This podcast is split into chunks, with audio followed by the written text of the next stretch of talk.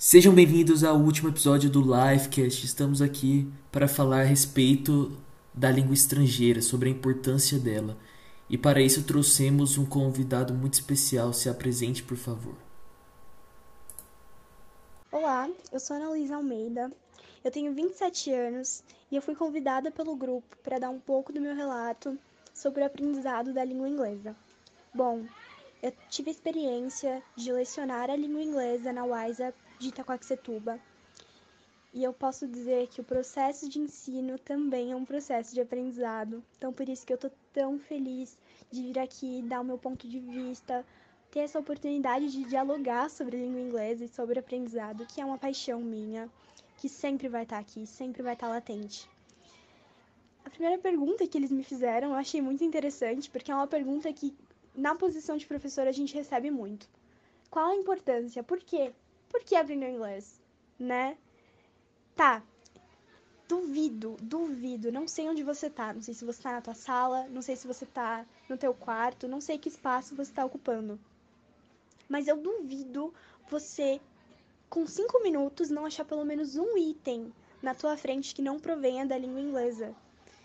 Eu tô agora em frente ao meu notebook usando uma calça jeans que foi comprada em um shopping em menos de segundos, eu já acho três itens que provêm da língua inglesa.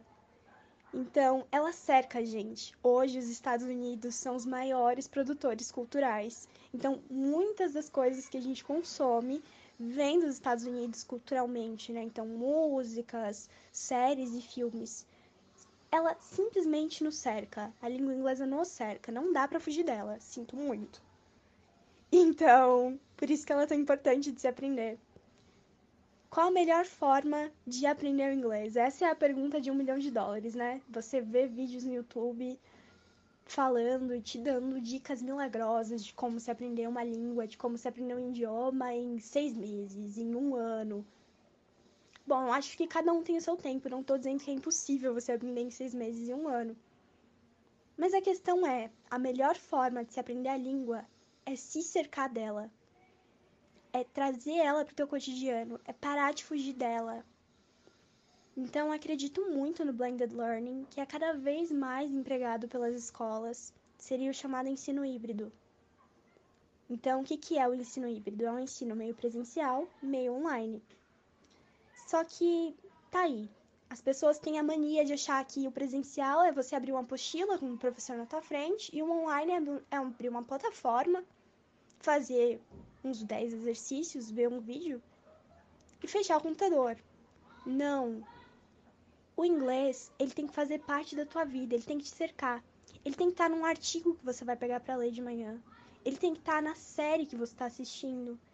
Ele tem que estar no teu armário com a nomenclatura de armário, só que em inglês. Então, se cercar da língua é o grande segredo.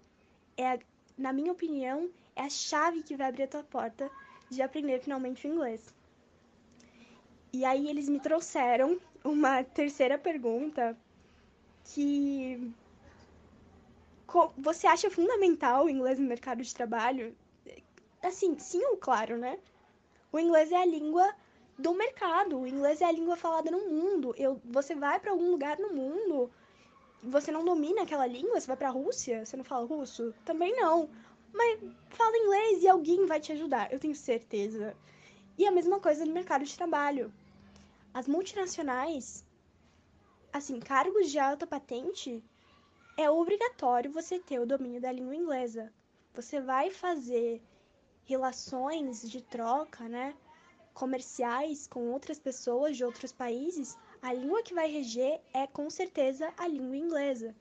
Então, por isso que é tão importante sim para o mercado de trabalho. Não diria nem que é um diferencial, é prioridade. É um dos pré-requisitos hoje em dia para você atingir um cargo de sucesso em uma multinacional. Agora, como que a gente aprende o bendito do inglês empresarial? Eu tenho o privilégio de ter uma uma visão ampla sobre essa pergunta, porque a escola que eu dei aula, eu sei que ela não é tão tradicional assim, né, que é a WISA, ela é voltada, assim, para o inglês empresarial. E eu via que o que fazia os alunos entenderem, de fato, todos aqueles termos do inglês empresarial era a associação com o cotidiano. De novo, a associação com o cotidiano faz com que a gente aprenda, faz com que a gente consiga memorizar termos. Então, se eu quero que meu aluno aprenda como se comunicar em uma reunião, eu vou pedir para aquele meu aluno associar com coisas que ele realmente faz no dia a dia dele.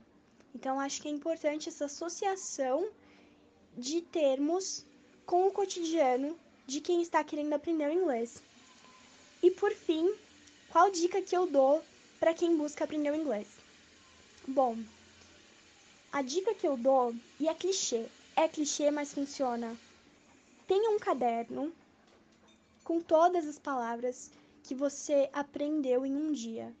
Quando a gente está começando, essa lista ela fica maior, né? Depois ela vai diminuindo, só que o fato é que a língua ela é viva, não importa a língua. O português ele é vivo e o inglês é a mesma coisa. Ela está em constante mudança, palavras novas são criadas. Então, você vai ter esse caderno, o meu eu tenho há muito tempo. E ele tá no final, tá amassado, mas eu uso. E às vezes eu retomo palavras. É incrível, é incrível esse processo. Eu acredito muito nessa questão.